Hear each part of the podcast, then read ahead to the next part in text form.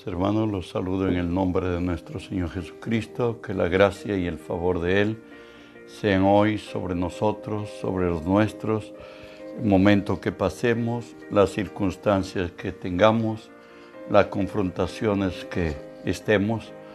Recuerde que si Dios es por nosotros, nada ni nadie podrá contra nosotros. Estamos estudiando la palabra de nuestro Dios en el Evangelio según San Mateo 4 el verso 17 que nos dice así. Desde entonces comenzó Jesús a predicar y a decir, arrepentíos porque el reino de los cielos se ha acercado. Oramos, Padre, bendigo tu nombre.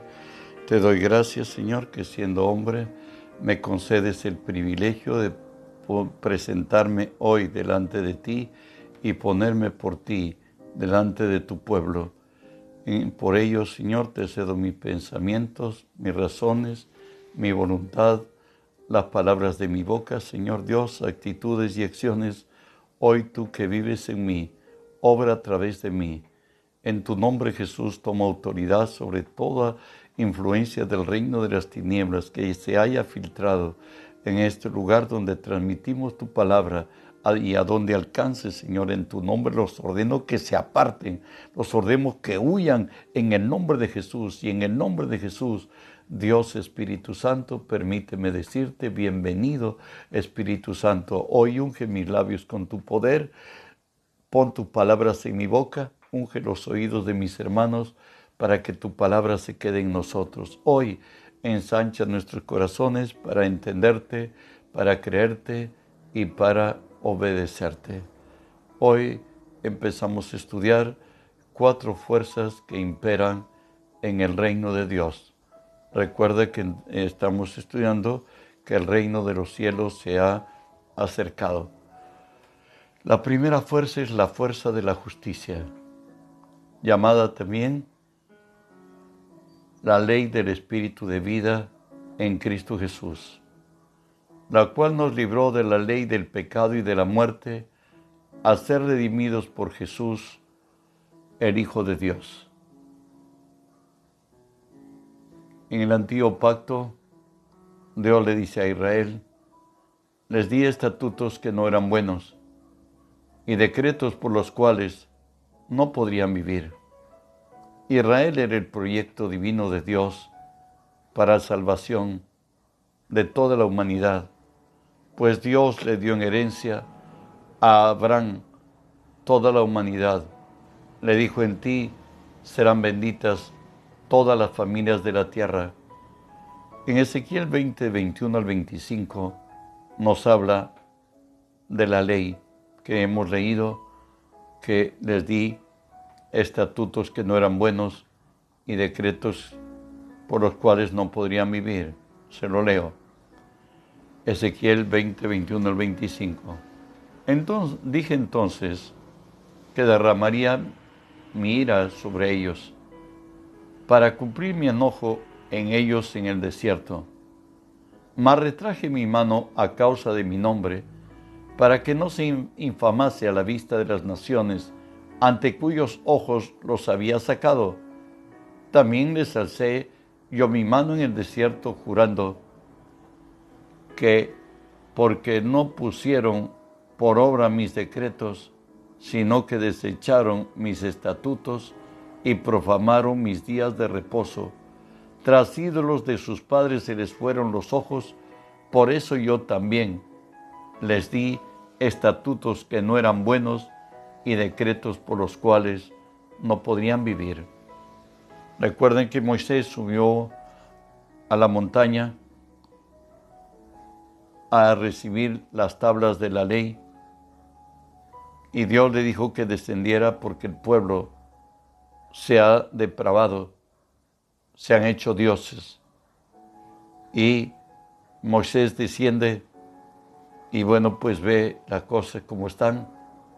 Incluso quiebra las tablas de, de piedra donde había Dios escrito por su con su dedo los diez mandamientos.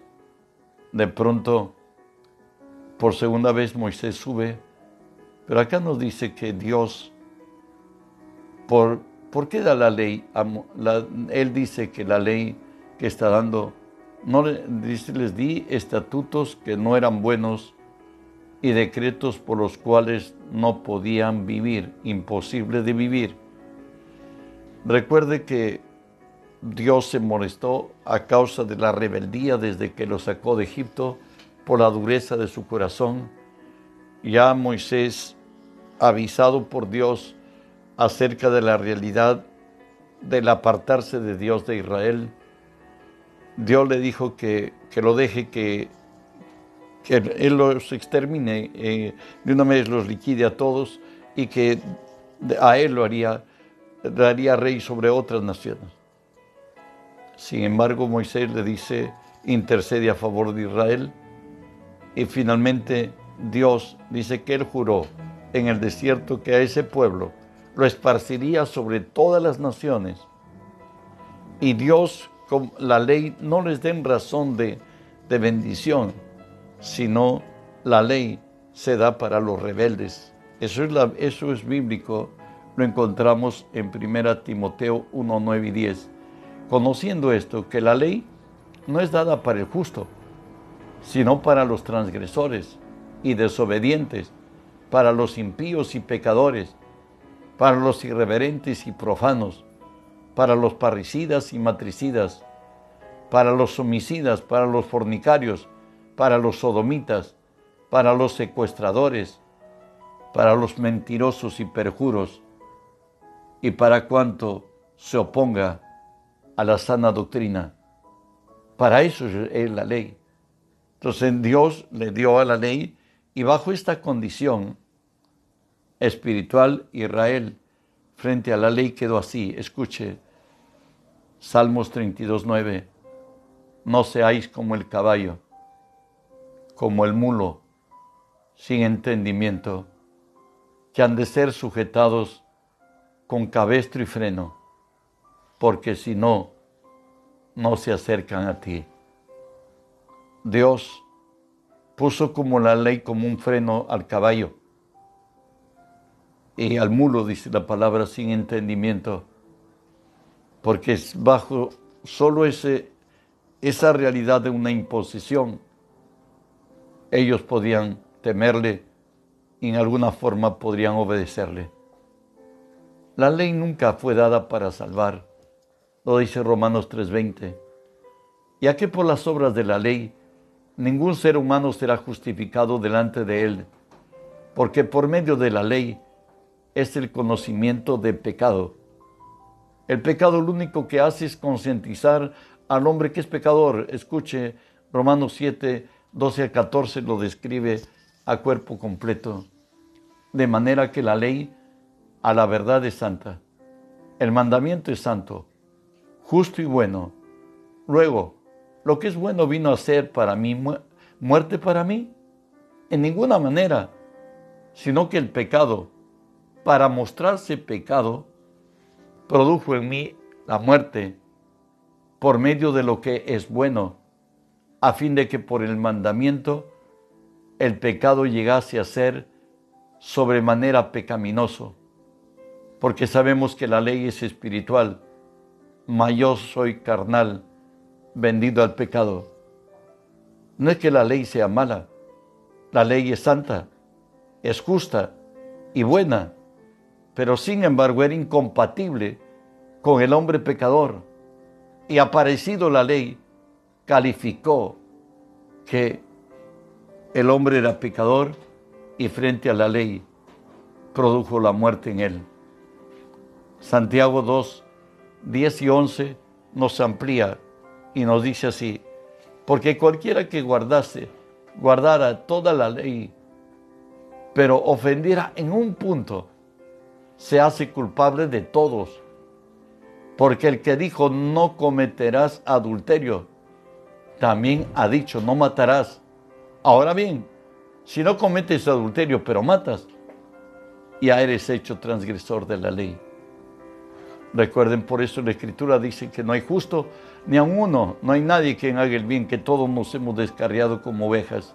Y en Gálatas Dios 16 nos dice, sabiendo que el hombre no es justificado por las obras de la ley, sino por la fe de Jesucristo. Nosotros también hemos creído en Jesucristo para ser justificados por la fe de Cristo y no por las obras de la ley, por cuanto por las obras de la ley nadie será justificado, por cuanto por las obras de la ley nadie será justificado. Y entonces, ¿para qué sirvió la ley? Gálatas 3:24 nos dice así, de manera que la ley ha sido nuestro ayo para llevarnos a Cristo a fin de que fuésemos justificados por la fe.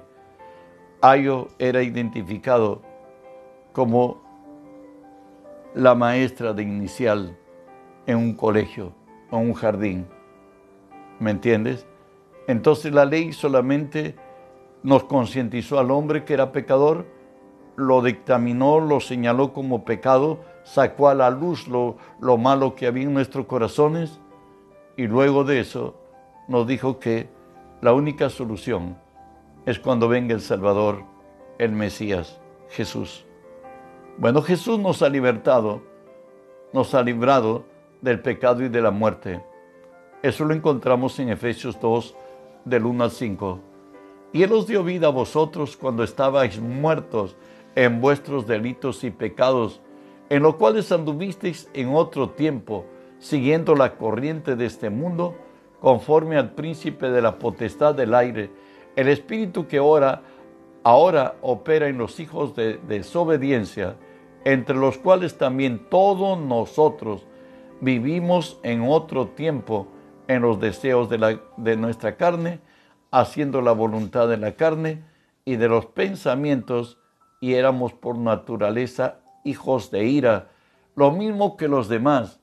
Pero Dios, que rico en misericordia, por su grande amor con que nos amó, aun estando muertos en pecados, nos dio vida juntamente con Cristo.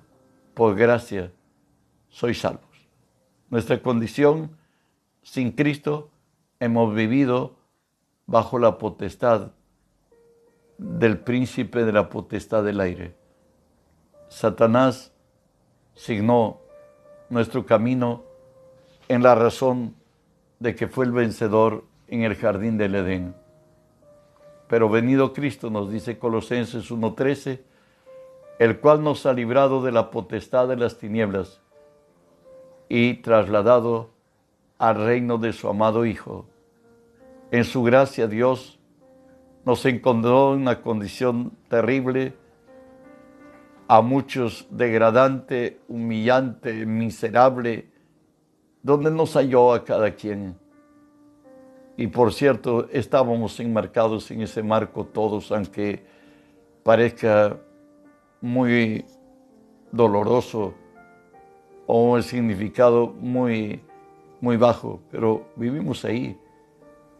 Efesios 5.8 nos dice, porque en otro tiempo erais tinieblas, mas ahora sois luz en el Señor, andad como hijos de luz.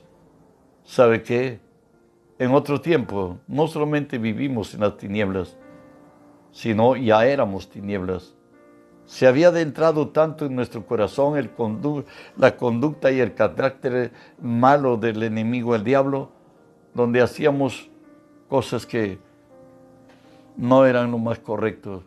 Por eso Eclesiastés 7:29 dice así, he aquí, solamente esto he hallado que Dios hizo al hombre recto, pero ellos buscaron muchas perversiones. Y usted sabe, hermano, ya los que hemos pasado los 50, otros como yo, acercándonos a los 70, vemos que cada generación que viene, la maldad se va multiplicando. Todo el mundo tiene derechos y nadie considera tener deberes y sabemos que nuestros derechos terminan donde empiezan los derechos del otro. De ahí que nos dice la palabra el estado que estábamos, en los cuales el Dios de este siglo cegó el entendimiento de los incrédulos, para que no le resplandezca la luz del Evangelio de la gloria de Cristo, el cual es la imagen de Dios. Segunda Corintios 4:4. ¿Sabes? El único libertador es Jesús, como lo dice Juan 8:36. Así que, si el Hijo os libertare, seréis verdaderamente libres.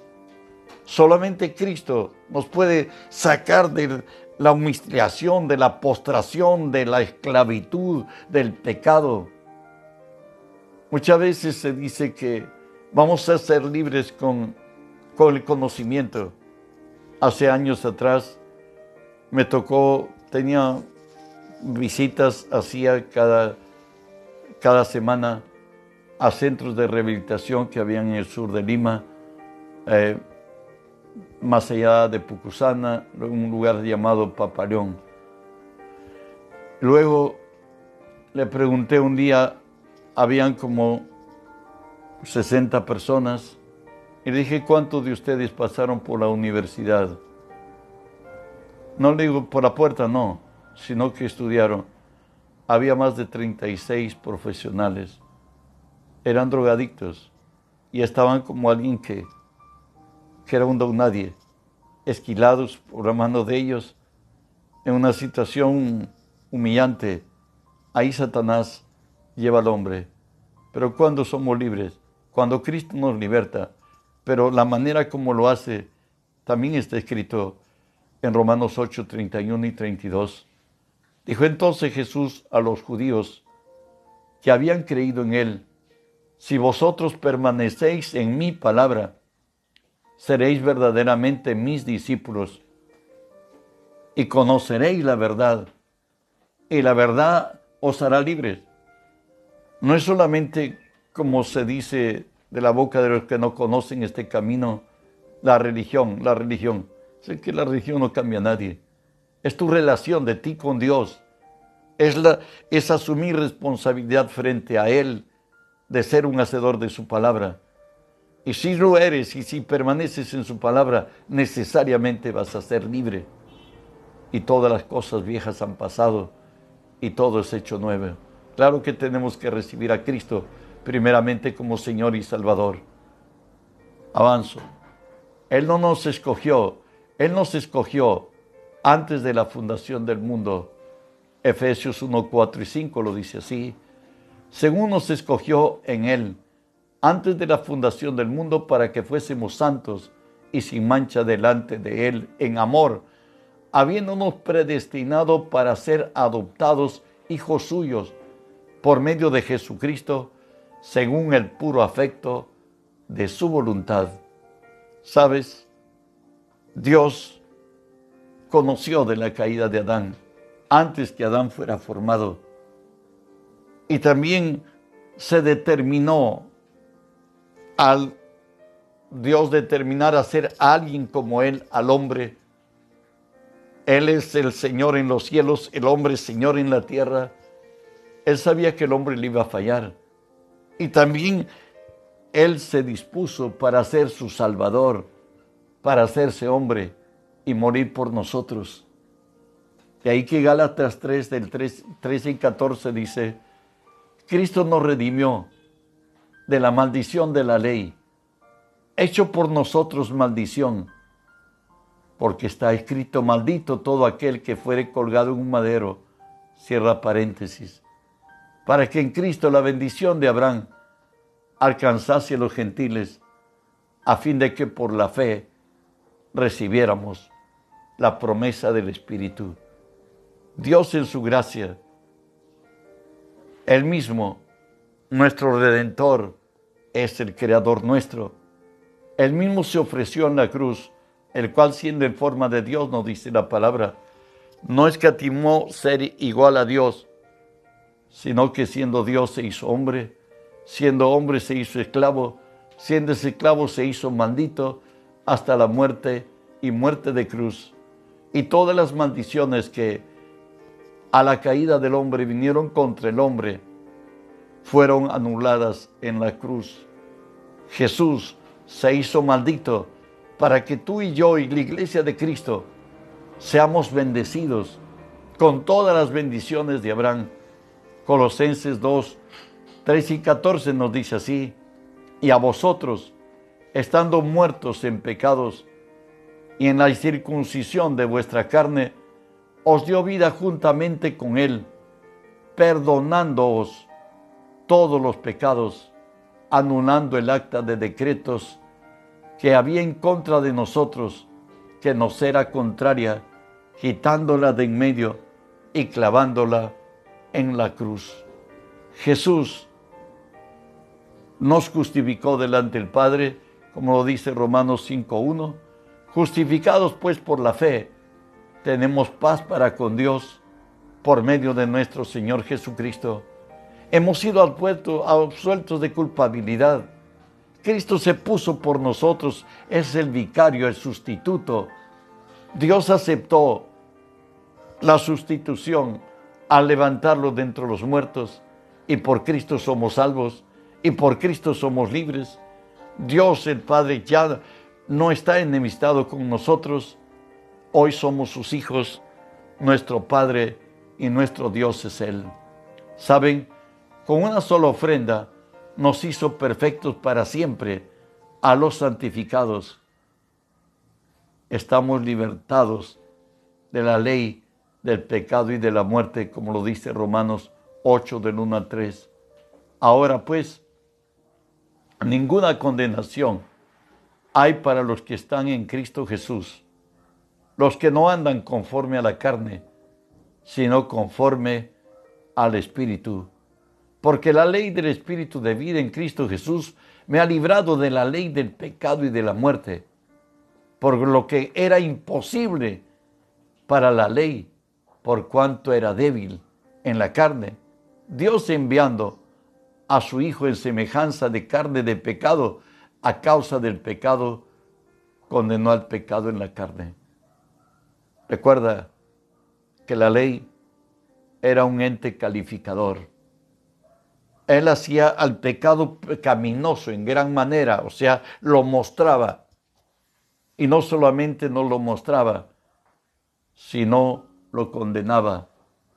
Éramos reos de condenación. Y por más que el hombre pudiera haber hecho algo, le fue imposible siempre guardar la ley, porque no ha habido hombre alguno, como dijera Pablo. Si por las obras de la ley se justificase el hombre, entonces por demás ha muerto Cristo Gálatas 2.21, por si acaso. ¿Qué hizo Jesús en la cruz?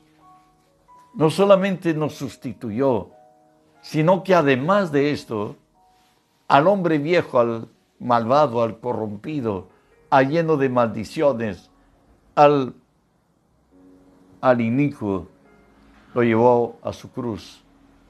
Escuche, Romanos 6.6 dice, sabiendo esto, que nuestro viejo hombre fue crucificado juntamente con él para muerte.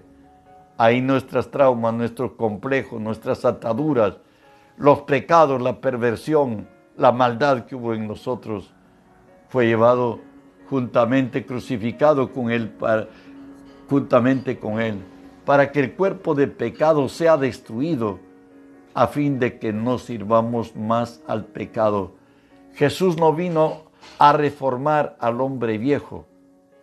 Jesús no lo creó a él. Fue a la caída de Adán que el pecado entró al hombre y por el pecado entró la muerte y, y estábamos muertos todos.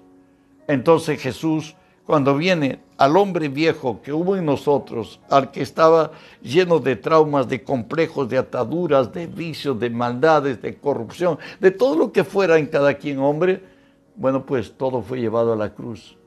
Y no solamente hizo eso él. Hebreos 9:14 nos dice, cuánto más la sangre de Cristo, el cual mediante el Espíritu Eterno se ofreció a sí mismo sin mancha delante de Dios limpiará vuestras conciencias de obras muertas para que sirváis al Dios vivo. ¿Sabes? Para que Cristo venga a tu vida y a la mía. El Señor dice que dijo que ya no va a habitar en templo hecho por manos de hombres, sino va a habitar en otros templos, por cierto, tu cuerpo y el mío, y para que Dios habite en nosotros, todo lo que había dentro de nosotros, en nuestro ser interior, ha sido extinguido por la sangre de Cristo, todo complejo, toda atadura, todo lo que trajo en maldad nuestro pasado, en frustración, en dolor, en quebranto, todo fue extinguido. Y no solamente hizo la sangre de Jesús eso, sino que Cristo se quedó viviendo en nosotros, como nos dice 1 Pedro 1.23 siendo renacidos no de simiente corruptible, sino de incorruptible, por la palabra de Dios que vive y permanece para siempre. Hoy Cristo vive en nosotros. 1 Corintios 6, 20 nos dice, el que se une al Señor, un espíritu, es con Él. Hoy tu pasado ya no existe. El hombre viejo ha muerto en tu conciencia y en la mía para que entremos a esta nueva vida. Ya no hay nada del pasado, del pasado solamente queda Cristo entre en nosotros y tenemos que reproducir la vida que Cristo en nuestras vidas y mostrarlo al mundo. Sabes, somos libres de la ley de Moisés. Nos dice Colosenses 2.14, anulando el acta de los decretos que había contra nosotros, que nos era contraria quitándola de en medio y clavándola en la cruz. Recuerda que la ley era un lente calificador, sin implacable, sin misericordia.